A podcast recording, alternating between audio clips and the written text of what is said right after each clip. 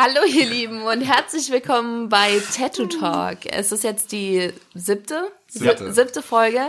Ähm, wir haben versprochen, euch etwas über uns zu erzählen. Da Fionn und ich uns schon relativ gut kennen, Wäre auch traurig, wenn nicht. ja, haben wir uns überlegt, dass wir uns einfach mal einen ähm, guten Kumpel dazu holen, der selber auch einen Podcast hat, der also auch ein bisschen Podcast-Erfahrung hat und ähm, der wird uns heute einfach ein paar Fragen stellen. Und das ist der liebe Patrick. Du lügst. Podcast-Erfahrung gleich null. Dritte Folge erst. Ja, servus. Äh, Mein Name ist Patrick. Ich komme aus Gernsheim. Das ist äh, in der Nähe von Darmstadt. Und bin äh, selbstständiger Fotograf. Und wie ihr schon äh, gerade erfahren habt, ein guter Freund der Familie. Und jetzt darf ich hier ein paar Fragen stellen. Genau, aber erzähl uns doch erstmal was über deinen Podcast. Was hast du denn überhaupt für, für einen Podcast? Ähm, Podcast heißt Nah. Und äh, da geht es rein um die Fotografie. Hört den auch irgendjemand, oder? Weiß ich nicht. Wir, wir gucken nicht auf die Zahlen. Wir sind da nicht so fixiert wie ihr beide. Ja gut, erst ab 10.000 äh, Klicks darf man sich um die Zahlen auch kümmern. Ja, richtig, genau. ähm, nee, äh, läuft ganz gut. Wir haben jetzt die dritte Folge gemacht. Ähm, sind eigentlich immer dabei zu sagen, so eine Stunde machen wir und am Ende sind es irgendwie zwei. Ja. Ähm, genau, man, man verlabert sich dann.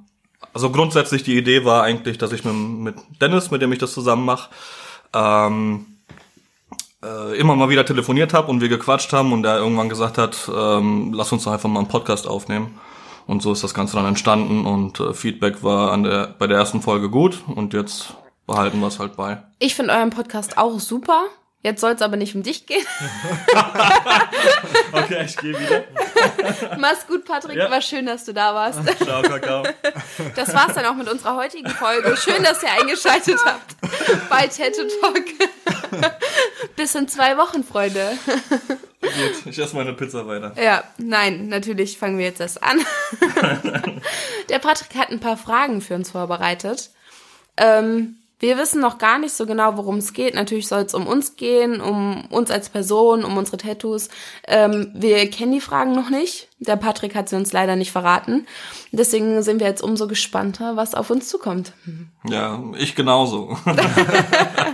also ja, natürlich habe ich mir ein paar Fragen überlegt. Ähm, und ich würde sagen, wir fangen jetzt einfach direkt mal an. Äh, ich habe dem Fionn ähm, letzte Woche, glaube ich, eine, eine WhatsApp-Nachricht geschickt und habe gefragt, wer seid ihr eigentlich? Und äh, die Frage hat er mir bis heute nicht beantwortet. Echt nicht? nee. Und äh, ich, ich würde damit einfach mal einsteigen. Und ich meine jetzt nicht mit, äh, wer seid ihr eigentlich, Fion und Kitty, sondern äh, seid ihr ein äh, Tätowierer-Pärchen, seid ihr ein Tätowierer und äh, die Frau hinter den Kulissen? Erzählt mal so ein bisschen, was, was ihr da macht. Fa- Fang gerne an. Ach so. Ich ergänze dann. Also ich würde sagen, wir sind äh, wir. Ganz an erster Stelle. Also ich glaube, wir steck, stecken uns ungern in irgendwelche Kategorien oder in irgendwelche Kisten. Ja. Ähm, Wir lassen es auch ungern den Mund verbieten. Es kann ganz bestimmt sein, dass ähm, das, was wir machen, also natürlich unsere ähm, tägliche Arbeit, genauso wie unsere Podcasts, dass es manchen Leuten nicht gefällt. Aber wir ähm, sind immer irgendwo das, was wir sagen, sind auch wir. würde ich so unterschreiben. Also ich tätowiere selber nicht, um jetzt das nochmal aufzugreifen. Ähm, vielleicht in ein paar Jahren, das weiß ich noch nicht. Wie gesagt, ich habe mal in einer Folge erwähnt, dass ich ja selber noch einen Job habe. Ähm, den, der verhindert auch so ein bisschen, dass ich natürlich mich vollkommen dem Tätowieren widmen könnte. Ich weiß auch gar nicht, ob es was für mich wäre. Vielleicht werde ich das irgendwann mal rausfinden, vielleicht auch nicht. Ich denke, ihr werdet auf jeden Fall auf dem Laufenden gehalten. ähm, aber im Moment tätowiert Fionn und ich bin mehr oder weniger die Hilfe. Ich interessiere mich viel dafür und ich ähm, ja, bin so ein bisschen deine Unterstützung, wenn ich mir das so anmaßen darf. Ja, also rein was das Tätowieren betrifft, auf jeden Fall. Da ist hier einfach für mich alles, was hinten rumläuft, eine riesen Unterstützung, ob es jetzt Social Media ist oder Buchhaltung oder auf Conventions oder auch Modell auf Conventions für mich. ähm, klar, das Tätowieren an sich, das tue ich. Aber abgesehen davon, das ist ja jetzt nicht unser ganzes Leben, das Tätowieren. Ähm, klar, es ist ein riesengroßer Teil und es ist mehr oder weniger auch ein 24-Stunden-Job. Es dreht sich eigentlich fast alles ums Tätowieren. Oh ja. Aber wenn es mal nicht ums Tätowieren geht, dann sind wir einfach Wir zwei. Wir, ja. Und äh, genießen unser Leben Ja. zusammen. Sehr gut, ich sehe schon, äh, die Stunde werden wir jetzt schon nicht einhalten Okay, ja, das wird wenn die. Frage so weitreichend beantwortet wurde.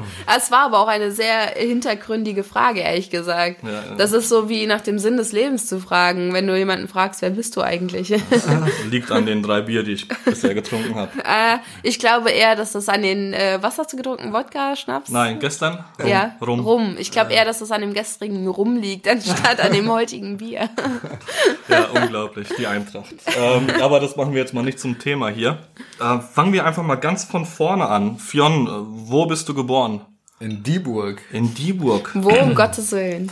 Das äh, ist auch ein Dorf, Stadt, wie auch immer, in der Nähe von Darmstadt.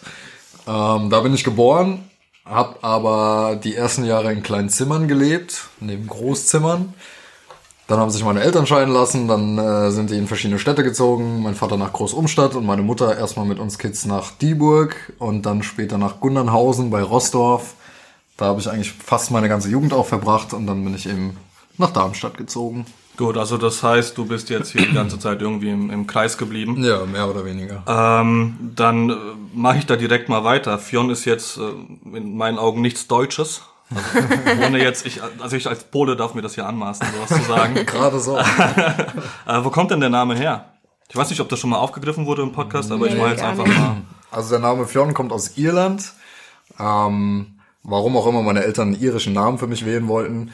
Im Grunde haben sie nur ein irisches Namensbuch geschenkt bekommen und fanden den Namen toll und dachten sich, ey, komm, dann nennen wir mal unseren Sohn so. Ähm, aber an sich bin ich halb Franzose, halb Deutscher, also habe nichts mit Irland dahingehend zu tun. Okay. Ähm, Kitty, die Du gleiche kannst mich Frage. mal.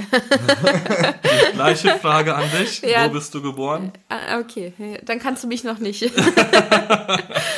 nee, fang mal an. Geboren bin ich in Wolfhagen. Das ist ein, ähm, ein ganz kleines Dorf in der Nähe von Kassel, falls das irgendjemand was sagt. Ähm, und dann habe ich, glaube ich, bis ich 14 war oder sowas in ähm, der Nähe, äh, also außerhalb bisschen von Kassel gewohnt. Und mit 15 bin ich nach Kassel gezogen und ich glaube mit ähm, 19 oder 20 bin ich, oder 21, irgendwas um den Dreh bin ich auf jeden Fall dann nach Frankfurt gezogen. Okay. Ähm, nach Frankfurt gezogen. Ähm, du bist dann also wo zur Schule gegangen? auf eine kleine ähm, 400 Seelendorfschule in der Nähe von Kassel, also außerhalb auf dem Dorf. Reden wir jetzt von der Grundschule oder von der weiterführenden? Beides. Beides, okay. Beides, ja. Und du, Fionn? Ähm, ich bin in Kleinzimmern die ersten beiden Jahre, also erste und zweite Klasse gewesen. Dritte Klasse in Heubach bei Großumstadt. Hört hier eigentlich jemand zu, der dich von damals noch kennt? Weißt du das? Oh, Könnte bestimmt. sein. Es Okay. gab schon einige Nachrichten, wo die Leute geschrieben haben, dass sie ihn von früher kennen, beziehungsweise von seiner Twitch-Zeit kennen. Und äh, ähm, deswegen glaube ich, dass ähm, es schon ein paar Leute sind, die ich Könnte von gut früher sein. Ja. kennen. Also erste, zweite Klasse Kleinzimmern, äh, dritte Klasse Heubach und vierte Klasse Gunnenhausen. Dann fünfte bis zehnte Klasse in gewechselt. Okay, wo warst du noch nicht an der Schule? Und dann meine Abi habe ich in Darmstadt gemacht. Abi hast. Ah, du bist oh, Abiturient. Oh, Ah, ja. oh, okay. In diese Richtung geht das hier heute also. Okay, ähm, bleiben wir mal beim, beim Werdegang. Schule fertig gemacht und dann, ähm, ich mache jetzt direkt mal mit dir weiter, Fionn, ähm, Ausbildung. Nein, Keine Ausbildung. nein. Tja. Erzähl. Also im Grunde habe ich erstmal in der 12. Klasse äh, das Abi abgebrochen. Beziehungsweise ich bin gerade in die 13. gekommen und habe dann erstmal die Schule abgebrochen, weil ich irgendwie dachte, okay, das ist jetzt doch nichts mehr für mich. Ja. Und habe dann ein, äh, eineinhalb Jahre ungefähr in einer Logistikfirma gearbeitet. Der Vater von einem guten Kumpel hat eine Logistikfirma. Das haben wir dann aber ein bisschen so geschrieben, dass es eigentlich ein Jahrespraktikum ist, wodurch ich dann mein Fachabitur hatte. Also ich habe kein richtiges Abi, sondern nur Fachabi. Ähm, ja, dann habe ich kurz mich an der Uni eingeschrieben und äh, bin dann aber relativ schnell in Darmstadt in einem Tattoo-Studio reingesprungen. Ah, okay. Hab dazwischen auch mal ein bisschen gebarkeepert in der Krone in Darmstadt und so, ein bisschen Jobs gehabt. Gehört dazu. Kro Krone muss. Ja, muss sein. Geht nicht anders. ähm, ja, und dann habe ich eben in dem ersten Studio, in dem ich gearbeitet habe, angefangen. Okay. Ähm, Kitty, ich überspring die, die Sache mit dem Namen bei dir, weil ich weiß, Danke. dass, dass du da nicht gerne drüber sprichst, über deinen Äh, richtigen Namen, ja. Genau, deinen Geburtsnamen, beziehungsweise nicht Geburtsnamen, weil Geburtsname Ja. ist ja der Nachname. Ähm, wieso, weshalb, warum kannst du gerne erzählen im Laufe des, des Podcasts, aber wir, wir belassen jetzt einfach mal Ja. dabei. Ähm, Schule und Ausbildung. Ähm, ich habe meinen Realschulabschluss gemacht mit 15 und habe dann direkt äh, Anfang 16 eine Ausbildung angefangen zur Bürokauffrau. Und diese Ausbildung ähm, war so langweilig, dass ich wusste, wenn ich das die nächsten 20 Jahre mache, werde ich mich aufhängen. Und ähm, deswegen habe ich dann, also ich habe trotzdem meine Ausbildung zu Ende gemacht und ähm, habe mich dann bei der Bundeswehr beworben und wurde da auch genommen. Genau, Bundeswehr, das ist jetzt dein, dein letzter und aktueller Genau. Arbeitgeber auch. Und noch eine Weile, ja. Ähm, wie lange bist du jetzt dort? Ähm, welches Jahr haben wir? 2019, glaube ich. Nach gestern weiß ich es auch nicht mehr so richtig. Dann äh, viereinhalb Jahre ungefähr. Viereinhalb Jahre. Ähm, inwiefern darfst du denn über deinen Job reden? Ähm, da bin ich mir auch nicht so ganz sicher. Also ähm, ich kann natürlich so anschneiden, was ich mache. Was da genau passiert, würde ich jetzt lieber zurückhalten, einfach weil ich mir nicht ganz sicher bin. Dann erzähl einfach mal. Also Ich, fang, fang einfach mal an, was Ähm. du sagen darfst, was du denkst, dass du sagen darfst. also ich ähm, bin in der militärischen Flugsicherung und ähm, ja, da haben wir eigentlich mit allem sowas zu tun, was äh, mit Flugzeugen, was mit der ähm, Vorbereitung von einem Flug zu tun hat. Ähm, ja, darum geht's bei mir und meinem Job. Okay, ähm, du hast du hast vorhin gesagt, dass du ähm, die die Ausbildung nicht beziehungsweise den Job nach der Ausbildung nicht weitergemacht hast, Ja. weil du gesagt hast, wenn du es noch 20 Jahre machst, hängst du dich auf. Ja. Ähm, ich weiß gar nicht, ob das jetzt so cool ist, die Frage zu stellen, aber wie ist es denn momentan? Bist du bist Ich du glücklich bin super mit dem, glücklich. was du machst? Ja. Okay. Das Einzige, was ich denke, ich würde mich noch ein bisschen, ähm, ich würde mich gerne ein bisschen künstlerischer ausdrücken, weil künstlerisch ist der Beruf natürlich überhaupt nicht. Ja. Es geht da um, es geht um Fakten, es geht um Daten und das mag ich gerne. Es war eine ähm, lange Ausbildungszeit auch, weil man einfach viel wissen muss für diesen Beruf, also für diese Sparte in diesem Beruf. Ähm, und es macht mir Spaß, immer noch absolut. Das Einzige, was mir manchmal fehlt, ist, dass man sich halt ein bisschen ähm, ausdrücken kann, dass man ein bisschen was Künstlerisches dabei hat. Aber das vermute ich mal, dass mir das halt auch einfach fehlen wird, weil ich das halt Tag für Tag sehe, wie das bei Fern läuft. Dass es einfach so unfassbar individuell ist und so. Und das ist natürlich bei meinem Beruf einfach nicht so. Ja, das äh, kann ich persönlich auch zu 100% unterschreiben. Ich bin gelernter Chemikant, da hat oh ja. auch noch aus der Pharmazie, also kreativ darfst du da nicht werden. ja, ja. Ansonsten stehst du halt mit einem Knast, äh, mit einem Bein im Mit Knast. einem Knast im ja, Bein. richtig, genau, auch das. Ähm, genau, deswegen äh, kann ich das absolut nachvollziehen. Ja. Und so bin ich auch zur Fotografie irgendwann mal gekommen. Ja. Ähm, genau, weil ich irgendwas Kreatives gesucht habe und ich wusste aber nicht, wo es hingehen soll. Ja. Ähm, genau, aber darum soll es jetzt nicht gehen. Ja. Ähm, Fionn, Patrick. Kitty. Dienstleister oder Künstler? Ähm, eine ganze Weile Dienstleister und jetzt so langsam hoffe und versuche ich in die Künstlerrichtung zu gehen. Okay, was ist Kunst für dich? Ähm, alles, was man wirklich selbst aus seinem eigenen Geist erschaffen kann. Okay, fuck das. Achso, muss man jetzt zensieren? Seid ihr FSK Nein, 18? also, also. also, du kannst so viel Ähm, Fakten Scheiße tätowiert sagen, wie du asozial. Ja, okay, Ja, alles klar. Und wir trinken Bier. Ja. genau. Ähm, da komme ich aber auch zur, zur nächsten Frage. Du hast gesagt, du bist, äh, du warst am Anfang Dienstleister. Ja. Warum und wieso bist du es jetzt nicht, beziehungsweise hoffst du, dass du es jetzt nicht bist? Naja, also Dienstleister ist man ja trotz allem irgendwo immer, wenn man mit Kunden zusammenarbeitet, weil die haben gewisse Vorstellungen oder Wünsche und die versuchst du natürlich weitestgehend zu erfüllen. Ähm, ich habe mich am Anfang nur wirklich als Dienstleister gesehen, weil ich eben einfach noch kaum was konnte als Tätowierer. Genommen habe, was reinkam. Hauptsache, ich kann irgendwie tätowieren und lernen und üben.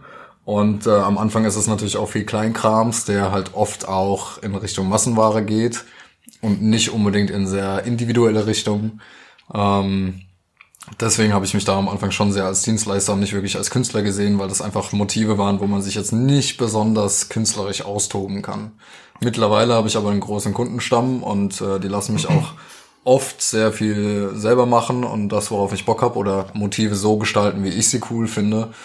Von daher kann ich viel mehr von mir einfließen lassen und es geht viel mehr in die künstlerische Richtung. Ähm, hast du als Dienstleister Jobs abgelehnt?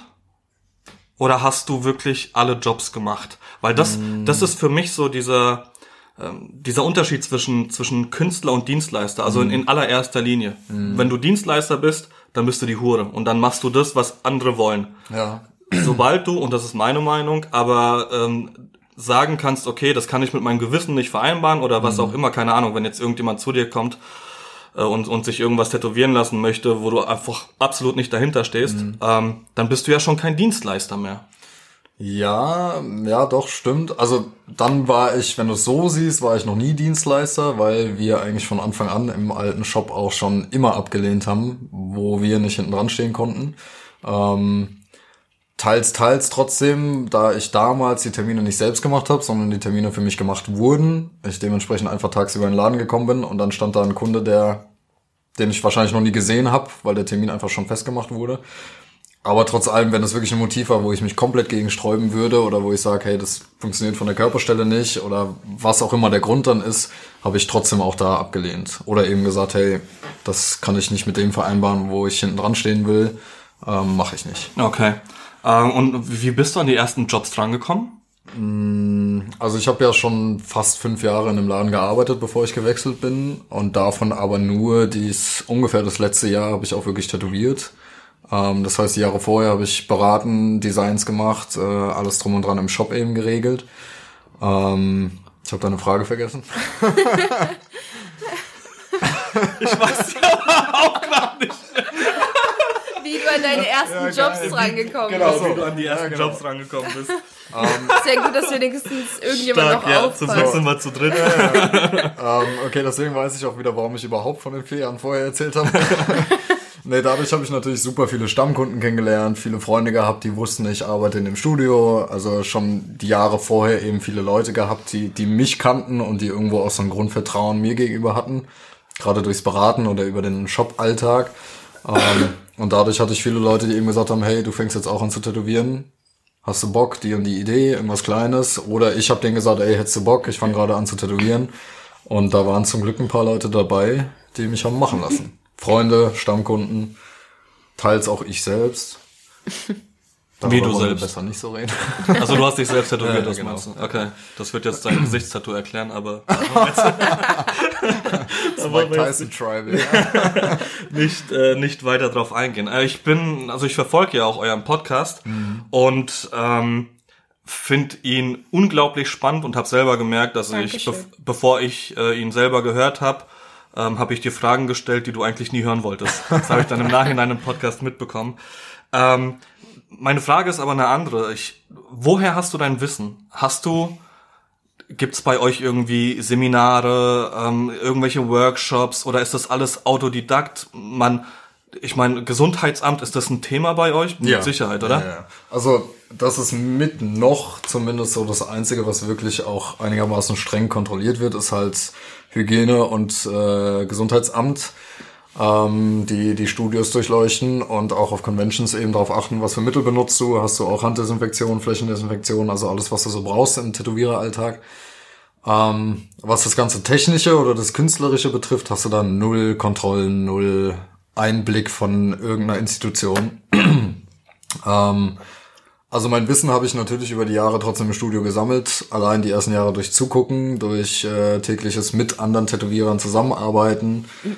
Wie, wie ist es da bei euch Tätowierern? Lassen, lassen das die anderen dann zu? Oder ist es so, nee, nee, das äh, mache ich schon und das ist mein Geheimnis und du, du guckst, wie du klarkommst. Weil es gibt bei Fotografen, Ja. gibt's, wenn es als Beispiel, äh, man sieht irgendwo eine coole Location und fragt Mhm. den Fotografen, wo war die Location und da kriegst du zu 99% bei Leuten, die du nicht kennst, Mhm. sage ich dir nicht. So, oder keine Ahnung, wenn, wenn man äh, auf Facebook irgendwie ein Bild hochlädt mit einem Model und verlinkt das Model nicht und dann fragt man, ey, cool, wer ist sie denn? Mhm. Würde ich auch gerne mal fotografieren, sage ich dir nicht. Ja, okay. Ellbogengesellschaft. Aber, aber das ist, wie gesagt, das ist bei Leuten, die man nicht kennt. Leute, mit denen ich zu tun habe, da, da gibt's sowas gar nicht. Natürlich vereinzelt immer mal wieder, aber nicht in dem Ausmaße. Wie ist denn das bei euch? Ähm, also in dem alten Studio, wo ich war, das waren sechs Plätze, jeweils sechs Tätowierer natürlich, die da auch gesessen haben. Von daher waren wir immer ein relativ großes Team, auch viele Gasttätowierer aus der ganzen Welt, die da halt viel gewechselt haben. Ähm, ich würde mal behaupten, dadurch, dass wir uns trotzdem alle irgendwo kannten, waren wir, eine, waren wir cool miteinander und jeder hat dem anderen Tipps gegeben oder Ideen gegeben oder gesagt, hey, guck mal, ich habe die und die neuen Nadeln mal ausprobiert, probier doch auch mal und dann gibst du dem mal eine Nadel. Ähm, also im Studio intern war es auf jeden Fall immer locker und cool. Ähm, auf Conventions habe ich meistens eher das Gefühl, dass jeder so ein bisschen für sich ist, außer man kennt die Leute vielleicht ein bisschen oder freundet sich an, weil man gerade Standnachbar ist. Aber meistens ist so wirklich, man guckt sich an, aber man spricht nicht wirklich miteinander. Ähm, als ganz, ganz Neuling, wenn du wirklich keine Berührung mit der Tattoo-Szene hast und irgendwie sagst, okay, ich würde gerne das Tätowieren lernen, da ist der Einstieg meistens ziemlich, ziemlich schwer. Also da sind Studios oft sehr verschlossen und sagen, okay, jemand, der noch keine Ahnung hat und der sich noch nicht bewiesen hat und sich noch nicht den Arsch aufgerissen hat, dem zeige ich erstmal gar nichts. Was ja auch grundsätzlich irgendwo Sinn macht, weil, Schon. also bei mir ist es so, ich habe ähm, immer so ein gewisses Grundvertrauen Menschen gegenüber. Mhm. Ähm, da bin ich bisher auch in den wenigsten Fällen irgendwie enttäuscht worden, aber nichtsdestotrotz ist es so, dass dass es halt auch Leute gibt, die dir, keine Ahnung, ein halbes Jahr über die Schulter schauen, sich dann verpissen und dann äh, das, was du machst, als ihre, ihr eigenes Ding mhm. ähm, verkaufen. Deswegen kann ich es nachvollziehen. Aber grundsätzlich würdest du ähm, sagen, dass man erstmal in Tattoo-Studio geht und die, die Sekretärin spielt sozusagen, um, um da irgendwie so ein bisschen reinzukommen. Ja, also so ist bei den meisten und das finde ich eigentlich auch ganz gut, weil zum Tätowieren gehört halt nicht nur dazu, okay, kann ich eine gerade, äh, gerade Linie ziehen oder nicht oder kann ich ein schönes Bild malen oder nicht, sondern als Tätowierer gehört halt noch viel mehr dazu. Schon allein Kundengespräche, Motiventwicklung, wie läuft ein Studio ab, worauf muss man achten, Hygiene, also tausende Punkte, die man mit beachten und mitlernen sollte. Und das sollte man am besten lernen, bevor man schon an der Maschine sitzt, weil dann ist es zu spät, um das im Nachgang noch zu lernen. Ähm, von daher bin ich eigentlich auch froh, dass ich die ersten drei, dreieinhalb Jahre im Studio gar nicht tätowiert habe, sondern nur das Ganze drumherum gelernt habe. Aber auch Zeit hatte, anderen Tätowierern mal über die Schulter zu schauen und mal zu gucken, wie tätowiert er, wie macht er das. Ähm, also ich denke, das hat mir viel mehr Bonus gegeben ähm, oder mir den Weg besser geebnet, als wenn ich direkt an der Maschine gesessen hätte. Okay. ähm, ja, Kitty, jetzt hast du eine Stunde lang gar nichts gesagt. Alles gut. Ähm, eine Frage, die ich eigentlich euch beiden stellen wollte, aber die werde ich jetzt nur dir stellen, Kitty. Wie habt ihr euch kennengelernt? oh je. Oh je. okay, wir zensieren. Na, na, so schlimm war es gar nicht. Es war eigentlich ziemlich süß. Also es war ein wunderschöner Tag. Es ja. war ein Zufall auf jeden Fall. Ähm, und zwar ähm, war das die Zeit, wo ich viel auf Lehrgängen war. Und ich hatte schon zwei Tattoos, glaube ich. Und ich war aber nicht unzufrieden mit meiner Tätowiererin, aber ich wusste, dass ähm, sie das, was ich jetzt demnächst vorhabe, vielleicht nicht so umsetzen kann, wie ich das möchte. Und deswegen war ich dann auf der Suche nach einem neuen Tätowierer. Und du warst ein Groupie. Ein Groupie? Ein Groupie. Beim Fiona. Nein, ich habe vorher noch nie in meinem Leben von ihm gehört. Okay. Äh, und ähm, ich habe das Studio in Darmstadt gesehen. Halt, ich habe, glaube ich, in Frankfurt und Umgebung gesucht und habe nicht so richtig das gefunden, was mir gefällt. Und dann habe ich das in Darmstadt gesehen. Ich war vorher noch nie in meinem Leben in Darmstadt. Deswegen hat mich auch im Nachhinein nochmal gewundert, warum ich überhaupt da hingegangen bin. Aber ich bin dann halt äh, zu diesem Studio, habe mich beraten lassen, habe mir einen Termin geben lassen von einem ähm, Realismuskünstler, der da zu Gast war und ähm, sollte dann eigentlich an einem gewissen Tag halt hin, um meinen ähm, Unterarm stechen zu lassen. Und ähm, einen Tag vorher hat mich der Chef von dem Laden dann angerufen und hat gesagt, dass der Tätowierer wahrscheinlich krank ist, aber dass er es noch nicht genau sagen kann. Und er hat mir aber nicht mehr Informationen gegeben. Und dann hatte ich eh schon Urlaub genommen und ich dachte mir, okay, ich gehe jetzt einfach mal hin und schaue, was die jetzt zu mir sagen. Und dann bin ich halt hingefahren und dann hat der Chef mir auch schon gesagt, okay, es tut mir leid, der Tätowierer ist krank, der ist nach Hause geflogen oder gefahren, ich weiß gar nicht mehr. Auf jeden Fall ist er nicht da. Ähm, und dann war ich halt super enttäuscht, weil ich dachte, ich bekomme ein Tattoo, habe natürlich auch meinen ganzen Leuten davon erzählt, hey, so ich bekomme ein Unterarm tätowiert und war total stolz. Oh, keine Insta-Story. nee, ich habe bis heute noch kein Insta, also wäre das flach gefallen. Aber auf jeden Fall war ich ziemlich stolz und ähm, war dann sehr, sehr enttäuscht, als das nicht funktioniert hat. Und dann ähm, hat der Chef gesagt, aber der Fern, ähm, der hatte Zeit, der könnte dir was Kleines machen. Und so hat es angefangen. Ähm, ja, wir haben dann was Cooles zusammen rausgesucht. Ähm, er hat dann auch relativ schnell gemerkt, dass so mein Stil auch sein Stil ist, dass wir so oft dasselbe Bock haben. Und dann haben wir irgendwie für ein winzig kleines Motiv haben wir den ganzen Tag gebraucht, weil wir den ganzen Klassiker. Tag, ja, ja. wir den ganzen Tag geredet haben. Wir haben dann irgendwie noch Pizza gegessen und so und irgendwie nach, war nach dem Tag dann irgendwie schon alles klar. Und das Ganze ist jetzt ein Jahr her? Ähm, ein Jahr und drei Monate. Und drei Monate. Ein Jahr und drei Monate. Und bis dato hattest du zwei Tattoos. Und jetzt, Jetzt habe ich einen. also ich habe dich auf der Tattoo Convention in Frankfurt gesehen und ich habe gedacht, du bist tätowiert zur Welt gekommen. nee. Okay, krass. Jetzt habe ich einen Beinsleeve und einen Unterarm und jetzt machen wir ja, weiter. Unterarm habe ich Bein. auch, aber Ja. Nein, also. Ja. ja, krass. Ja. Das heißt, wie viele Tattoos hast du jetzt seit habt ihr hast du gezählt? Nee, also zählen tun wir, glaube ich, nicht mehr, weil es dann auch schwierig ist zu erkennen, was ist jetzt ein Tattoo oder was sind dann mehrere Tattoos oder so. Ähm, ich äh, würde sagen, dass wir das, den, das Beinsleeve, also für die Leute, die sich nicht mehr dran erinnern können, wenn man ähm, Letzte Folge. letzte Folge, genau. Oder die, die vielleicht nicht gehört haben, wenn man ähm, sozusagen ein Ärmel, was natürlich auch am Bein funktioniert, aber ein mehr oder weniger zusammenpassendes Muster über ein ganzes, über einen ganzen Körperteil hat. Ähm, das haben wir jetzt eigentlich geschafft am Bein. Ja, mehr Das, oder weniger. Ja, und ähm, den Unterarm, ich habe ein paar Finger-Tattoos mittlerweile. Und jetzt ähm, nächste, nächstes Wochenende ist ja die Offenburger Tattoo Convention. Und da werden wir dann das linke Bein anfangen. Wie ich bin ja ich bin Fotograf und ähm, die die Kada, die Frau an meiner Seite, ähm, fotografiert mittlerweile auch. Also wir machen das jetzt mehr oder weniger zusammen. Ähm, wie kann ich mir das bei euch vorstellen? Ihr hockt abends auf der Couch, guckt Netflix, da kommt irgendwie nichts Gescheites und dann holst du dein Ding darf ich jetzt nicht sagen. Ja, das hole ich auch Spitze. manchmal. Äh, wie, wie funktioniert das? Also ist das tatsächlich, funktioniert das auch so spontan? Da, tätowierst du hier zu Hause? Nein. Gar nicht, okay. Das wäre zu unhygienisch. okay. Also- ja, so wie es hier aussieht, definitiv. Mach mal Insta-Story. Ähm, also was spontan zu Hause im Bett passiert, äh, ist eine Sache. Gut. Was aber auch manchmal passiert ist, dass wir einfach irgendwie gerade auf Instagram rumscrollen oder auf irgendeiner Seite und halt ein cooles Motiv sehen und denken, oh cool, sowas in der Art inspiriert einen irgendwie. Ähm, und dann kommen wir vielleicht auf Ideen, die ihr gefallen könnten, die mir gefallen könnten. Aber wir tätowieren immer im Studio. Genau, aber das Tätowieren selbst, das machen wir immer im Studio. Ich habe die Möglichkeit, ins Studio zu fahren, da jederzeit auch zu arbeiten. Da habe ich alles, was ich brauche. Es ist hygienisch, ich habe den passenden Stuhl. Ähm, warum sollte ich das riskieren, das zu Hause zu machen? Also, Ist der Stuhl so wichtig? ja. Weil du, weil du das gerade äh, Ja. sehr, sehr stark betont hast, den passenden Stuhl. Also natürlich kannst du auch irgendwie ähm, auf der Couch tätowieren, aber da hast du nie die Position, die für dich als Tätowierer angenehm ist, wo du wirklich einen stabilen Halt für die Arme hast, wo du nicht nach einer halben Stunde einen Bandscheibenvorfall kriegst. Und im Studio haben wir einfach äh, wirklich gute Tattoo-Stühle, die du verstellen kannst, so wie du es brauchst, in jegliche Höhen und Tiefen Positionen. Ähm, so, dass ich einfach angenehm sitzen kann und auch Kitty oder dementsprechend der Kunde, die Kundin äh, für ein paar Stunden auch in einer angenehmen Position sitzen. Und wie lange hast du gebraucht, um deinen Stuhl zu finden? Oder war das jetzt zufällig der, der im Studio stand, du hast dich da hingehockt und Ja, genau. Okay. Also das sind dieselben Stühle, die auch im alten Studio waren. Das sind einfach ziemlich, ziemlich gute Stühle, die du absolut individuell verstellen kannst. Höhe, Tiefe, die Beine einzeln hoch und runter fahren. Ähm, Okay. Ja, und so einigermaßen bequem für den Kunden. auf, auf halb acht da liegen. ähm, Fion, gibt's einen Plan B? Gibt's nicht. Doch, meine Freundin.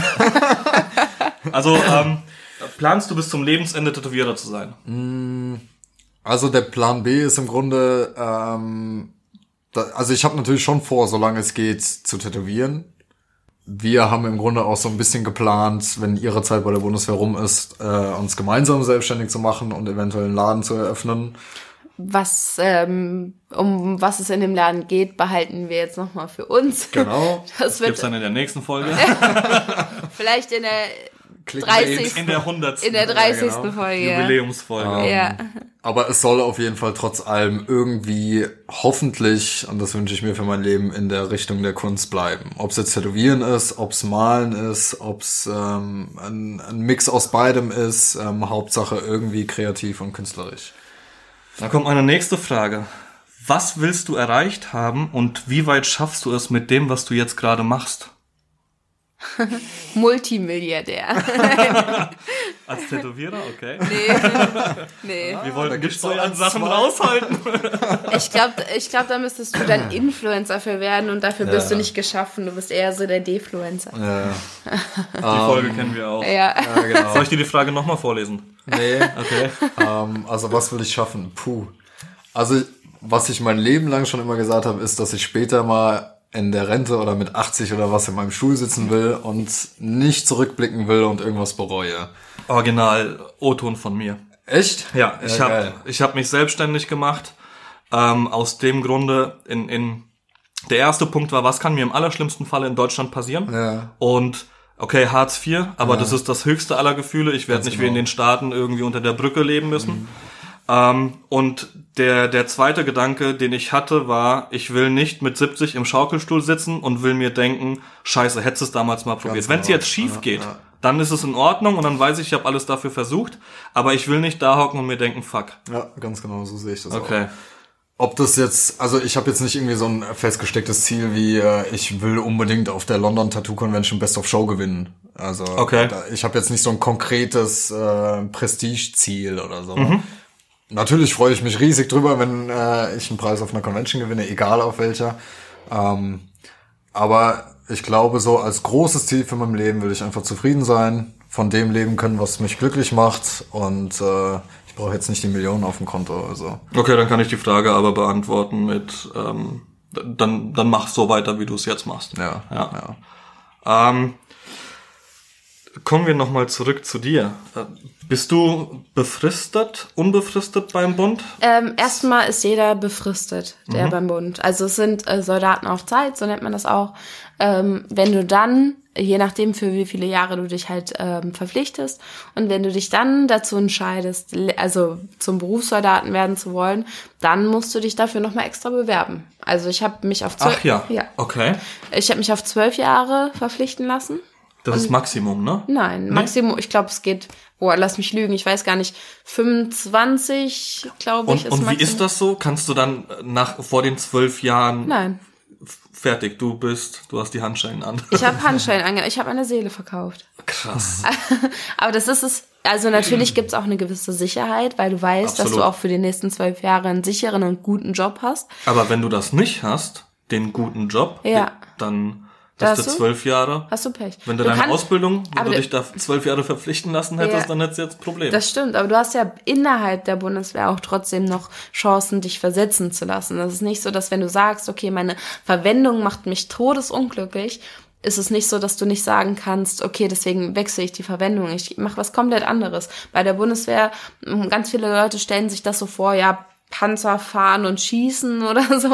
Aber die Bundeswehr ist unheimlich abwechslungsreich. Du kannst alles Mögliche machen. Von Koch bis Schausteller kannst du da wirklich einiges machen. Und deswegen, wenn du nicht glücklich sein solltest mit dem, mit der Verwendung, die du machst, dann wechselst du eben. Ist auch nicht in jeder Verwendung ähm, so möglich. Es kommt auch immer auf deine Ausbildung drauf an und so. Aber es gibt auf jeden Fall Mittel und Wege. Keiner will, dass du zwölf Jahre lang unglücklich an einem Ort sitzt. Ja, gerade bei der Bundeswehr kann ich mir das vorstellen. Ähm, das heißt, habe ich ja eben gerade mitbekommen, irgendwann mal zusammen selbstständig machen. ja, Willst du anfangen zu tätowieren? Ähm, ich würde es gerne versuchen. Du ich hast also bisher noch nicht tätowiert, weder dich noch Äh, Ich habe den Fern mal, also nicht wirklich kein eigenes Motiv tätowiert. Ich habe nur ein paar Linien nachgezogen von einem Tattoo, was er schon hatte. Einfach um mal ein Gefühl dafür zu bekommen. Ich habe auch schon ein Kunsthaut tätowiert. Natürlich immer unter Ferns Auf, ähm, Aufsicht, Ausbildung, Beobachtung. Beobachtung. wie auch immer. Also ich wurde auf jeden Fall beobachtet. Ähm, also, nicht zu Hause nachmachen. Ne? das wollte ich damit einfach nur nochmal sagen. Ähm, ich habe noch kein eigenes Motiv gestochen. Ich möchte einfach für mich selber rausfinden, ob es was für mich ist oder nicht. Ich finde es alles unheimlich reizvoll. Ich finde es super interessant. Ähm, ich will einfach für mich rausfinden, wäre es vielleicht etwas, was ich, ähm, was mir liegt oder etwas, was ich überhaupt nicht kann. Und deswegen möchte ich es ganz gerne rausfinden. Das heißt, wenn du dann aber merkst, dass das Tätowieren etwas ist, was, was dir vielleicht doch nicht liegt, Ja.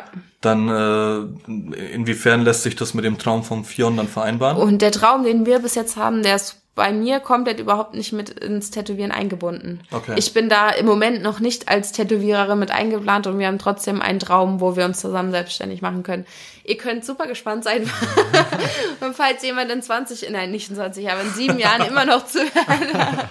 wir haben schon eine ziemlich coole Idee. Ich hoffe, dass es bis dahin einfach nicht, ähm, nicht aufgenommen wird, diese Idee, weil es bis jetzt das in Deutschland noch nicht gibt, was wir vorhaben. Na, bald euch. Und deswegen möchte ich es auch ganz gerne jetzt noch nicht unbedingt unbedingt sagen, weil ich auch hoffe, dass es in den, sieben, in den nächsten sieben Jahren es nicht geben wird. Oh, ist aber schon äh, Ja. naiv. Ja. Also in den nächsten sieben Jahren hätte man jetzt gesagt, so ein halbes Jahr, okay, Ja. aber sieben Jahre ist ja, schon krass. wir hoffen das Beste. Okay. Äh, Ja, ich drücke euch die Daumen. Dankeschön. Vielleicht habe ich ja Glück und erfahre nach dem Podcast Mhm. ein bisschen mehr als, als ihr jetzt da draußen.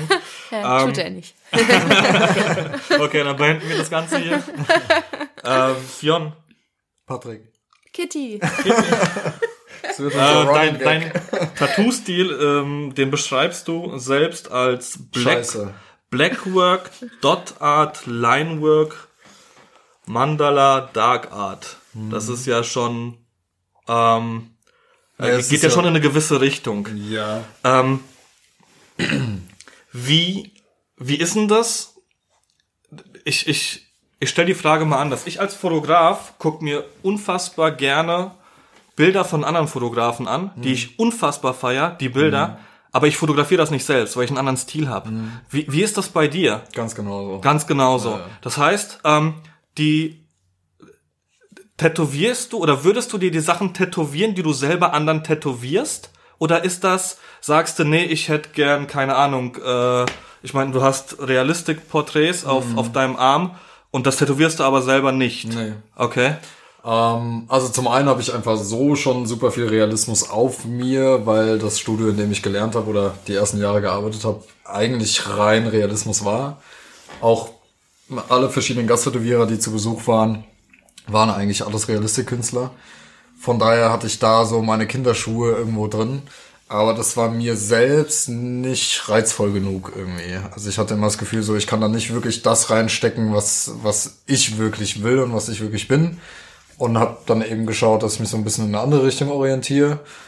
Und da ich sowieso ein bisschen so auf düsteres, abgefucktes, äh, grafisches stehe, bin ich halt relativ schnell in diese Dotwork, Blackwork, Geometrik-Richtung gerutscht. Ähm, was vom Technischen her in vielerlei Hinsicht auch alles relativ ähnlich ist.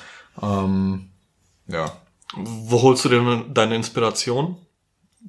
Aus dem Internet. Aus den, aus den Albträumen. Ich habe letztens S gesehen. Ne? Schatz, lass mal was machen. Ähm, auch ganz unterschiedlich. Also wir waren jetzt vor gar nicht so langer Zeit zum Beispiel in, in Kassel im See Pro Kultur. Nee, Sepp Pro Nee, warte. wie auch immer. Ein Museum ähm, für Tod. Für, für für tot. Der Tod. Ah, okay. ein totes Museum. Ein Tod. Nee, also es ist ein Museum, wo es um, um Sepulkralkultur, jetzt genau, habe ich's. wo es um Begräbniskulturen äh, Genau. aus verschiedenen Nationen eben geht. Also grob ums Thema Tod und ähm, wie man den Tod feiert oder auch nicht feiert. Ähm, zum Beispiel in so einem Moment, da waren zum Beispiel zwei coole Schädel, die haben wir direkt fotografiert. Das ist dann wieder sowas, wo man denkt, oh cool, da könnte man vielleicht ein Motiv draus machen. Oder man sieht was im Netz, was ein anderer Künstler vielleicht gemacht hat. Oder man guckt einen Film oder man hört ein Lied. Also irgendwie nimmt man sich die Inspiration aus fast allem. Was ich super liebe und was ich gerne mache, ist, äh, dass meine Freundin Kitty äh, mir drei verschiedene Begriffe Oh, ja. schreibt. Jetzt zum Beispiel Random. Maus, Hut, Diamant.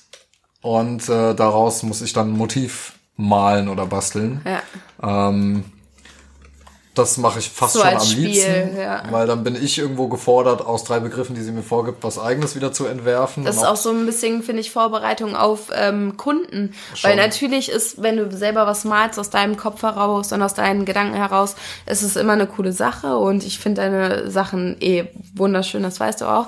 Aber ähm, es ist ja irgendwo ein bisschen an den Kunden angelehnt, Mhm. wenn du mit etwas arbeiten musst, was nicht in deinem Kopf war vorher. Mhm. Wenn du ähm, Begriffe gesagt bekommst und du musst auf einmal etwas Schönes und etwas äh, auch für dich eigenes draus gestalten, was aber vorher überhaupt nicht deine Idee war. Und deswegen finde ich das so schön, auch als Übung irgendwie so auf die, auf den normalen Wahnsinn des Alltags. So. Ja, absolut. Besonders wenn ich was komplett eigenes mal malen will, dann endet das meistens im Nichts. Also, Im Nichts. ja.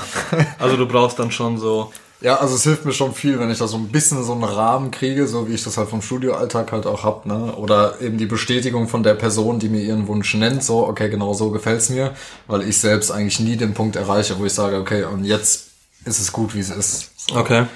Hast du Vorbilder? Und wenn ja, wie definierst du Vorbilder? sind das sind das Leute, von denen du dir oder ja, wo du dir Impressionen holst oder zu denen du heraufschaust oder keine Ahnung, die du unbedingt mal treffen willst, weil du ihnen sagen willst, dass, mhm. dass ähm, sie dich beeinflusst haben in dem, was du jetzt machst? Ähm, also ich habe natürlich Tätowierer oder auch abgesehen von Tätowierern Künstler, die ich irgendwie bewundere oder äh, wo ich sage, zu deren Kunst schaue ich äh, herauf. Herauf, ja. Herauf, ja. ähm, Herab. wir wollen ja, wir wollen uns über andere stellen. Ja, genau. ähm, aber ich würde jetzt, glaube ich, nicht sagen, dass ich so das Vorbild habe, wie jetzt manche Sportler sagen, okay, keine Ahnung, Rocky ist mein großes mhm. Vorbild. Ähm, Eine fiktive Figur, sehr schön. ähm, ja, also ich habe jetzt, glaube ich, echt niemanden, wo ich, oder habe ich jemals irgendwie gesagt, dass ich ein Vorbild habe? Äh, nee, es gibt viele Leute, wo du immer sagst, oh mein Gott, der ist so krass und der Stil gefällt mir so gut, aber ja. niemand, wo ich, wo du, glaube ich... Also es gibt ein, zwei Tätowierer, wo ich sagen würde, da würde ich auch einen Haufen Kohle in die Hand nehmen, um die mal treffen zu können und von denen lernen zu können weil sie einfach sind es auch sind es auch Tätowierer, von denen du dich dann tätowieren lassen würdest? Absolut, sofort, absolut, okay. Ja, sofort. Und wieso machst du es nicht? Ich meine, irgendwo ist ja alles bezahlbar. ja, ist es schon, aber die Zeit fehlt einfach irgendwo auch ein bisschen. Ne?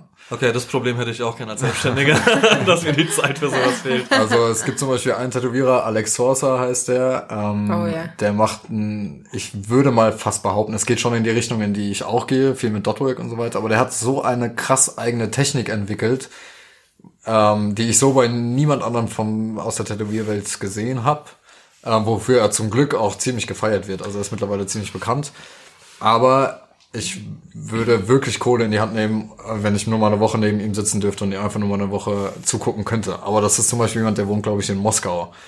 Ich ähm, bin Pole, also irgendwie russische Connections kriege ich hin. Ach, ja. Oder jemand wie Dimitri Samoin, das ist für mich so mit der Realistik-Gott seit den letzten Jahren. Ähm, der sitzt, ich meine, in Schweden.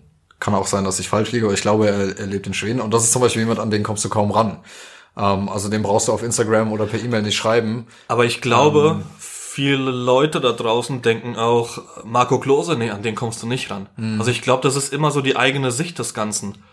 Stimmt ähm, Im Endeffekt, ja. ich meine, natürlich äh, würde ich mir jetzt nicht zum Ziel setzen, ähm, keine Ahnung, irgendwie äh, Angelina Jolie zu treffen, weil das mhm. ja für mich ähm, hat ja gar nichts mit dem zu tun, was ich mache. Aber wenn es mhm. halt Fotografen sind und oder in, in deinem Falle irgendwie Tätowierer, glaube ich, dass, dass das einfach nur die eigene Sicht ist, die einen da selber beschränkt. Kann gut sein, ja. Vielleicht ist es auch mein Unterbewusstsein, was mich zurückhält, weil ich mich selbst noch gar nicht als weit genug dafür sehe, um mit jemandem so großem oder so gutem zusammenzusitzen oder zu arbeiten. Ich würde fast sagen, dass es genau das ist, ja. Kann, kann auch sein, ja.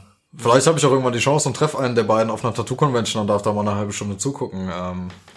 Aber ich glaube nicht, dass du ihn ansprechen wirst. äh, äh, Toilette. Bier. Noch mehr Bier. Wie, wie, ist das bei dir, Kitty? Hast du Vorbilder? Und jetzt, ähm, wir, wir, gehen jetzt ja, nicht vom, vom ja. Tätowieren aus, sondern ich, im Allgemeinen. Ich habe Vorbilder, aber sie sind alle tot. Alle tot? Ja. Zum Beispiel? Äh, Jeanne d'Arc, Marie Curie alles sehr starke Frauen, die ähm, einiges bewirkt haben in der Zeit, ähm, die aber ich habe das Gefühl, dass es also in der heutigen Zeit gibt's diese krassen Vorbilder, die ich jetzt so sehe, irgendwie nicht mehr. Ähm, es sind alles ähm, ja einfach Leute, die aus dem aus ihrer Zeit heraus etwas Krasses bewirkt haben, die ihre Stimme erhoben haben, die ähm, aus dem Muster rausgetreten sind. Und das bewundere ich einfach sehr. Mhm. Okay. Ja, bei mir ist es ähnlich. Ähm, ein, eines meiner Vorbilder ist Freddie Mercury. Oh, okay. Ähm, und ja, wie man weiß, ja. den gibt's auch nicht mehr. ja. genau. Ähm, aber grundsätzlich habe ich persönlich, äh, natürlich gibt's Fotografen, zu denen man heraufschaut. Mhm. Und, ja. Aber tatsächlich ist es so, dass die, dass die Szene, gerade auf, auf Facebook, die sich damit ja. so klein ist. Ja. Ich wurde gestern äh, mehrere Nachrichten bekommen, weil ich in einem, in einem Chat bei einem Livestream von zwei Fotografen äh, habe ich, hab ich sie angepöbelt, habe gesagt, wie könnt ihr so blöd sein und während einem Eintracht-Spiel einen Livestream zu machen? Ich wollte eigentlich zugucken. Und dann sagt der eine Fotograf, ach guck mal, da pöbelt jemand wegen der Eintracht, wie wir einen Livestream machen können. Und der andere Fotograf sagt, lass mich raten, das ist der Patrick Harazin. Ja, okay, und, und, der kommt halt aus, aus Hamburg. Also es ist jetzt ja. nicht so, dass wir irgendwie ja. viel zu tun haben. Aber wie gesagt, die Welt ist relativ klein. Tatsächlich ist der, der meinen Namen genannt hat, ein Vorbild für mich, oh, okay. weil er seine Bilder sind unglaublich simpel und, ja. und das feiere ich, wenn, wenn, wenn du nicht viel Aufwand betreiben musst und trotzdem was Geiles dabei entsteht. Absolut. Ähm, und, und das sind halt aber auch so Punkte, wo ich habe vor, vor zwei Jahren hätte ich nie im Leben gedacht, dass ich irgendwie mal in Kontakt mit ihm komme. Und jetzt erwähnt er mich halt einfach, als, als wäre es selbstverständlich und hat mich zu sich eingeladen ins, ins Cool. Studio, Ja, äh, mal einen Gin beziehungsweise einen Whisky mit ihm zu trinken. Ja. Und ich glaube, das ist halt immer so, so die eigene Sicht. Am Anfang natürlich, wenn man sich klein fühlt, und bei mir war es ja am Anfang auch, das ist ja bei jedem so, Mhm. ähm, dass dass wenn man anfängt, dass man immer zu jemandem heraufschaut, der viel, viel besser ist, was ja absolut Sinn macht. Du willst ja nicht nach unten gucken, das ist ja, Mhm. Ja, Quatsch. Ähm, und und das, das wächst dann auch mit der Zeit. Und irgendwann werden halt die, zu denen du heraufgeschaut hast, vielleicht überholst du die sogar, Mhm. weil, weil die sich nicht weiterentwickeln. Und dann kriegst du halt immer weitere Vorbilder. Und deswegen kann ich mir vorstellen, ähm, ich persönlich kann mir sogar vorstellen, dass es Leute gibt, die sagen würden, oh, Fion, krass, wenn ich mit dem mal sprechen könnte. Weißt du, das ist alles so, für, für mich persönlich ist es, ist es unglaublich weit hergeholt, wenn, wenn ich höre, dass, dass irgendjemand sagt, oh krass, äh, ich habe mit dem Patrick gesprochen. Ich, die, red doch einfach Ja, mit mir. ich auch gar nicht ich beiß dich, ja, Ja, ja, ich beiß dich nicht oder was auch immer, obwohl ich vielleicht ab und, ab und zu den Einschein mache. ähm, aber ich glaube, wie gesagt, das ist immer so, so die eigene Sicht Ja. auf das Ganze. Ja, voll. Ähm, genau, deswegen da vielleicht nochmal, sprecht die Leute einfach an. Die, die werden euch schon nicht hauen. Außer der Pegel. Mit dem übertreiben sie ein bisschen. ähm, ich ich habe hier noch so, noch so ein paar Sachen. Wie, wie ist das, wenn du die eigene Freundin tätowierst? Ist das was anderes, als wenn du einen Kunden hast? Voll. bei uns, also bei mir persönlich als Fotograf, ich äh, am Anfang, also ich glaube bis heute habe ich kein Shooting mit der Cutter gehabt, Echt? weil das, ja, das ist eine das ist eine ganz ganz andere Ebene und zwar war die Cutter das erste Mal bei einem Shooting von mir dabei und äh, ich habe das unglaubliche Glück, dass die Frau mir zu 100% und blind vertraut, was in der Fotografie auch nicht einfach ist, wenn man am Anfang mitkriegt, okay, der hat irgendwie halbnackte Frauen vor der Kamera. äh, das sind auch so die Sprüche von von Kumpels, die nicht fotografieren, die du Ja. da anhören musst, Ja, hast du dir schon geknallt, ja, ja, genau, ich. Ja, das ist bei uns nicht anders. Ah, ja, äh, genau, richtig, stimmt. Die, die liegen ja auch zum großen Teil halbnackt für euch. Ähm, und, und die Cutter war beim ersten Shooting bei mir dabei und wir sind dann nach Hause gefahren und die hat gemeint, ey, du bist ganz anders, als wenn du mit mir unterwegs bist.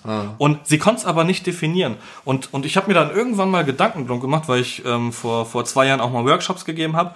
Und für mich ist vor dass das Fotografieren eines Models und das Arbeiten vor der Kamera ist wie ein Flirt. Und wenn ich mit meiner Freundin, mit der ich fünf Jahre zusammen bin, flirte, dann zeigt die mir den Vogel und sagt, Alter, was ist denn Ja, mit dir los? Ne? Ja, ja, okay, also ich meine, ich. ich, das ist nicht böse gemeint und natürlich liebe ich sie, aber die Romantik geht halt irgendwann so ein bisschen flöten. Ja, und das ist bei der Fotografie, ähm, wenn, du- wenn du halt mit einem Model arbeitest, ist es anders. Wie, wie ist das bei euch?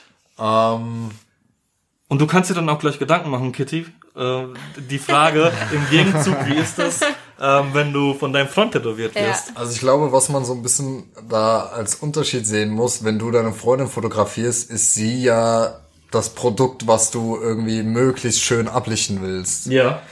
Und wenn ich jetzt Kitty tätowiere, ist sie im Grunde nur meine Leinwand und das Motiv, was ich auf ihr kreiere, sollte möglichst schön sein. Darf ich jetzt fragen, ob du dir bei ihr mehr Mühe gibst als bei Kunden? Ja gut, dann kann ich mir jetzt ins eigene Fleisch schneiden, entweder oder, ne? Alles gut. Ähm, ich würde sagen, es ist, äh, also ich könnte gar nicht sagen, ob ich mir mehr Mühe oder weniger Mühe gebe. Ich glaube, das kann ich gar nicht richtig vergleichen, weil ich bei ihr jedes Mal aufs Neue aufgeregt bin. Oh. Tatsächlich. Ja. Okay. Ähm, Warum? gar nicht unbedingt, weil mich das Motiv überfordert oder weil ich nicht so wirklich weiß, wie ich da rangehen soll. Einfach nur mit dem Hintergedanken, du wirst es jeden Tag zu Hause sehen. Es ist die Frau, die du liebst und du willst dir natürlich das möglichst Beste abliefern, was du machen kannst. Und wenn dir da noch eine Kleinigkeit passiert, dann wäre das der absolute Horror. Siehst du, soweit habe ich gar nicht gedacht, weil ich nämlich die Gedankengänge hätte, ähm, ich glaube, sie wird, sie wird dir eher einen Fehler verzeihen Voll, beim, beim voll. Tattoo als, als der Kunde und deswegen sollte man nicht nervös sein. Aber wie Sie du mir schon schon, sagst, aber ich mir selbst Ja, nicht. richtig, genau. Und du siehst es halt jeden Tag, ne? Das ist auch krass, ja. Noch nie Gedanken drum gemacht. Ich kann ein Bild löschen. Ja, ja, ja, Ja. Also was bei mir ein großer Unterschied ist, was mir auch schon aufgefallen ist, ähm, mit Kunden oder wenn ich mit Kunden zusammenarbeite, bin ich mit mir selbst viel geduldiger. Also ich habe auch kein Problem damit, mal achtmal einen Stenzel neu aufzukleben, bis es passt. Wobei ich mit Kitty schon Situationen hatte, wenn wir so auf dem Schienbein irgendwas aufgeklebt haben, wo ich nach dem dritten Mal Ja. selber schon durchdrehen könnte. Gar nicht, weil sie dran schuld ist oder irgendwas das Problem ist. ich kenne das mit der Kanne. Ja. Ich habe letztens einen Kinderstuhl zusammengebaut. Wir haben uns seit langem nicht mehr so gezopft. Ja, geil. ähm, also da, da kann ich auf der einen Seite irgendwo mehr ich selbst sein und meine Emotionen freien Lauf lassen, ohne Angst haben zu müssen, dass ich einen Kunden verliere, ne? Oder das irgendwie negativ äh, auf mich zurückfällt. ähm, aber umso mehr lasse ich dann eben auch mal zu, dass ich abgefuckt bin oder dass ich genervt bin oder dass äh, ja, also so mehr in die Ecke auf jeden Fall. Okay. Und bei dir? Ähm, also bei mir hat es ziemlich, ähm, also hat sich das komplett gedreht eigentlich. Am Anfang, natürlich, wo man sich noch nicht so gut kennt, habe ich versucht, erstmal die Tafel zu spielen. ich glaube, wir haben am Anfang direkt das Schienbein tätowiert. Und am Anfang war es natürlich so, dass ich einfach ähm, nicht so sehr zeigen wollte, dass ich Schmerzen hatte. Ich wollte ähm, so tun, als ob alles cool wäre und so. Und ähm, je länger wir zusammen sind, desto mehr jammer ich dann beim Tätowieren, weil ich natürlich auch das Gefühl habe, dass ich es rauslassen kann, dass ähm, ich jammern darf. dass sobald ähm, ich Schmerzen habe, sage ich schon, ey, was machst du da?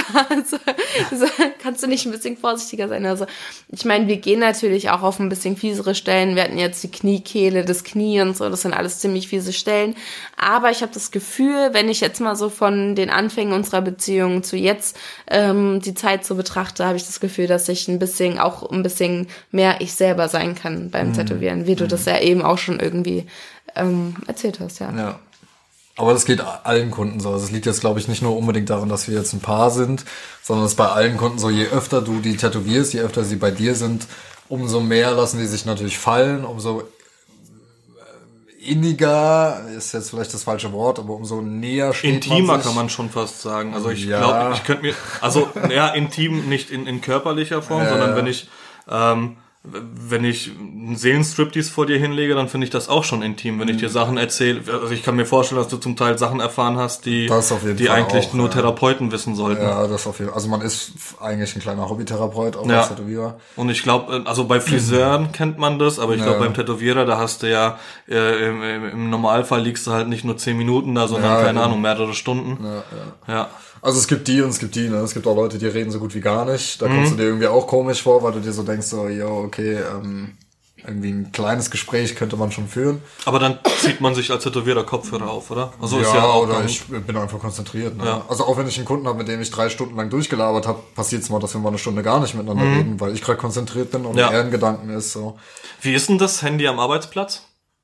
Ich meine, du bist ja dein eigener Chef. Ja. Das heißt, dir sagt niemand, ey, Nö. leg mal das Handy weg. Ja, nö. Aber wenn ich, wenn ich. Das äh, hatte ich im alten Studio. Okay. Ja. Also da gab's, äh, da hatten wir halt einen, einen Chef ähm, oder einen Besitzer vom Studio, ähm, der irgendwo seine Grundregeln hatte und da hat eben auch zugehört, dass wir als Tätowierer nicht draußen sitzen sollen und am Handy spielen sollen. Was ich äh, absoluten Schwachsinn finde, aber jetzt bin ich selbstständig und äh, wenn ich eine Raucherpause mache oder mal was esse oder so, dann bin ich natürlich auch am Handy, wenn ich das sein will. Also Okay. Klar, beim Tätowieren kann ich natürlich nicht am Handy sein, da tätowiere ich ja gerade, aber abgesehen davon äh, mache ich mit meiner Zeit natürlich, was ich will. So, ne? Ist bei mir ähnlich. Also auf, auf Hochzeiten bin ich auch am Handy, Mhm. wenn ich Hochzeiten fotografiere. Ähm, da passe ich aber schon auf, dass ich nicht zu häufig am Handy Mhm. bin und irgendwie in der Ecke stehe. Ähm, keine Ahnung, Worst Case wäre, ich stehe oder ich sitze da, bin am Handy und irgendwas passiert und ich habe es nicht eingefangen. Ja, das ja, wäre klar. das wär super GAU für mich. Ähm, bei, bei so Sachen wie der Tattoo Convention jetzt am ähm, vor drei Wochen, wann war die? drei oder vier ja, Wochen? vier Wochen. Ja, vier Wochen. Ähm, wenn ich da mal eine Stunde am Handy hockt, dann, dann äh, ihr seid da ja super entspannt, weil, weil ihr, ihr mir vertraut und ihr wisst, was ich wann zu machen habe. Und das ist halt auch Ja, nochmal eine, vor allem, weil du weißt, was du wann zu ja, was- und das ist halt nochmal eine, eine ganz andere ähm, Basis zwischen, zwischen, in dem Fall tatsächlich auch dann Kunde und Dienstleister, ähm, wobei ich das aber bei uns nie sagen würde. Ähm, habt ihr eine Traumdestination, ein Traumland? Würdet ihr Oh ja. Würdet ihr irgendwann mal abhauen? Ja. Ich, ich als Fotograf habe tatsächlich, ähm, und jetzt ist hier sehr, sehr viel ich, aber ich kann ja von überall arbeiten. Ja. Ich kann ja, keine Ahnung, wenn, wenn ich irgendwo auf Bali lebe und eine Hochzeit fotografieren muss, dann steige ich in den Flieger, fliege dahin und fliege dann wieder zurück nach Bali und bearbeite da meine Bilder. Ja. Wie, wie ist das bei, bei euch beiden? Andere Welt, oder? also ich glaube, ich würde am liebsten auf eine andere Welt. Und wenn das nicht geht, weil die ähm, Entwicklung noch nicht so weit ist, dann würde ich trotzdem hier in Deutschland bleiben. Nicht, weil ich Deutschland cool finde, ähm, sondern weil ich mich hier einfach gut auskenne. Okay. es geht da wirklich gar nicht um Deutschland. Ich glaube, bei dir ist das genauso, gell? Ich glaube, ähm, ich würde trotzdem dann hier bleiben, einfach weil man sich hier, man weiß, wie es hier funktioniert, man weiß, wie die Dinge hier laufen. Ich glaube, deswegen würde ich hier bleiben. Ja. Also rein bequemlichkeitsmäßig würde ich, glaube ich, auch in Deutschland bleiben. Einfach, weil ich hier weiß, wie alles läuft und alles funktioniert und man hier auch als Tätowierer sehr gut leben kann. Ähm, an sich bin ich jetzt aber nicht so ein heimatverbundener Mensch. Also ich hätte jetzt auch kein Problem damit, wenn Kitty sagt, hey, lass uns nach, keine Ahnung, Peru ziehen, weil da ist jetzt gerade mein Lebenstraum. Da ist eine Convention, die will ich sehen. Deswegen will ich da hinziehen. oder so. Ähm, dann wäre ich da auch dabei, weil genauso kann ich ja auch tätowieren auf der ganzen Welt. Natürlich verdienst du in dem einen Land vielleicht viel weniger pro Stunde oder pro Tag als jetzt zum Beispiel in Deutschland. Genauso gibt es auch Länder, wo du viel mehr verdienst. Ähm, Aber dementsprechend ist auch der Lebensunterhalt dann Genau. günstiger oder teurer, Ganz als genau. ich denke. Ja. ähm, ich kann auch auf der ganzen Welt arbeiten, wenn ich das will. Wir kann ja auch frei reisen, dadurch, Ja. dass ich selbstständig bin. Also an sich bin ich jetzt nicht fest gebunden irgendwo an einem Ort, aber ich glaube, wir sind hier schon gut glücklich in Deutschland. Ich glaube, wenn ich mal so auf die Zeit gucke, wir haben noch ähm, ein paar Minuten für eine allerletzte ja, Frage. die würde ich jetzt auch stellen. Ja. Erstes und letztes Tattoo. Oh ja. Also bei dir war es ja ein relativ großes, habe ich mitbekommen. Die, die Brust hast du Ja, ja, tätowieren ja, lassen. ja. Ähm, und ich mache dann noch die, die zweite Frage im Anschluss. Ähm, beim ersten Tattoo würdet ihr es genauso nochmal machen? Also, was war dein, Kitty, was war dein erstes Tattoo? Ich habe mir auf Französisch. Oh, guck, oh, Ja, da, Herzchen. ja da, da kannte ich den Führer natürlich noch lange Krass. nicht. Noch lange, lange nicht. Aber Französisch war schon immer meine Lieblingssprache. Und ich habe mir auf Französisch äh, Danse pour toute ta vie ähm, auf den rechten, also auf die rechte Außen, Außenseite des über Unterschenkels. ja irgendwo Überm Knöchel. über dem Knöchel habe ich mir Was das stechen das? lassen. Ähm, es sollte sowas heißen, so wie tanz durch dein Leben. Okay. So tanz dein Leben lang, irgendwie so eine Aufforderung halt. Okay, cool. Ähm, Würdest du bestimmt auch wieder ja, so ich glaube, mittlerweile würde ich mir keine Schrift mehr tätowieren lassen, weil ich finde, dass da ein Bild doch irgendwie mehr was sagt, als dass ich es jetzt einfach aufschreibe und sage, okay, das ist jetzt einfach so. Mhm. Aber ähm, ich bereue das überhaupt nicht und ich finde das für ein erstes Motiv fand ich das vollkommen in Ordnung. Ja. Ja. Und dein letztes Tattoo? Ähm, wir haben mein Beinsleeve vollendet. Das war kein richtiges Motiv, was ich jetzt erklären könnte. Wir haben ein paar Lücken gefüllt. Wir haben so mehr oder weniger. Ah, da war ich dabei, oder? Genau. Ja, Hintergrund, äh, Das. Ah nee. Oder wann haben wir den Wund gemacht? Den, äh, nee, der ist schon länger her. Okay. Nee, dann war das letzte wirklich dem, das Beinsleeve so zu Ende. Und bei dir? Ähm, ja, das erste die Brust komplett würde ich wahrscheinlich nicht nochmal so machen. Also ich, ich bereue es auf keinen Fall und Ja. ich mag meine Brust und ich ähm, feiere sie total. Ähm, ich glaube, jetzt mit dem heutigen Wissen hätte ich mir nur vielleicht noch ein bisschen ausgefeilteres Design überlegt. Okay. Ähm, das vielleicht irgendwie noch ein bisschen krasser gemacht, aber gut, krasser Ja. geht's immer. Ja. Ähm, ich ich mag es total und ich bereue es auch nicht und es war mein erstes. Ähm, jetzt letztes? mein letztes waren die Seiten von meinem Kopf. Ja. Ah, okay. Ja. Ja, aber es ist jetzt auch schon wieder ein Jahr Und her. auch dein äh, schmerzhaftestes. ja, mein schmerzhaftestes und mein letztes. Ja. Aber es ist schon ein Jahr her und äh, ich warte sehr darauf, dass es endlich weitergeht. Ja. Ja. Das wird's bestimmt. Und wir werden euch auf jeden Fall davon berichten. Jetzt, wenn ich so auf die Uhr gucke, denke ich, dass wir ähm, langsam Schluss machen sollten. Das ist bei unserem Podcast die Halbzeit. Patrick, ich danke dir auf jeden Fall schon mal für deine äh, Fragen. Ich bin ein bisschen begeistert und überrascht, was für coole und ähm, individuelle Fragen dabei rumkamen. Wie gesagt, wir kannten die Fragen halt einfach vorher nicht. Ich auch nicht. Ich habe gegoogelt. Wie führe ich ein Interview? Vielen, vielen Dank, Patrick. Ähm, falls ihr noch mal Bock habt, irgendwie sowas in die Richtung zu hören oder falls ihr noch irgendwelche Fragen habt, die jetzt trotz diesen, äh, dieser Folge noch offen sind, dann schreibt uns auf jeden Fall und eventuell machen wir sogar noch mal so eine Folge. Ja, und wenn ihr nochmal was von Patrick hören oder sehen wollt, Genau, dann sagt Bescheid. dann googelt mal schön nach Patrick Harazim. Ja. Ähm, genauso sein Podcast, der heißt nah, N-A-H, Punkt. Findet ihr auch auf Spotify und iTunes. Ähm, danke, dass du hier warst. Vielen Dank, Patrick. Sehr, sehr gerne und sehr gerne wieder. Und jetzt trinken wir erstmal ein Bier. Das machen wir. gut an. Und ihr hoffentlich auch zu Hause. Es sei denn, ihr hört es morgens, dann, da, dann auch. Alles klar. Macht's gut. Bis dann. Ciao.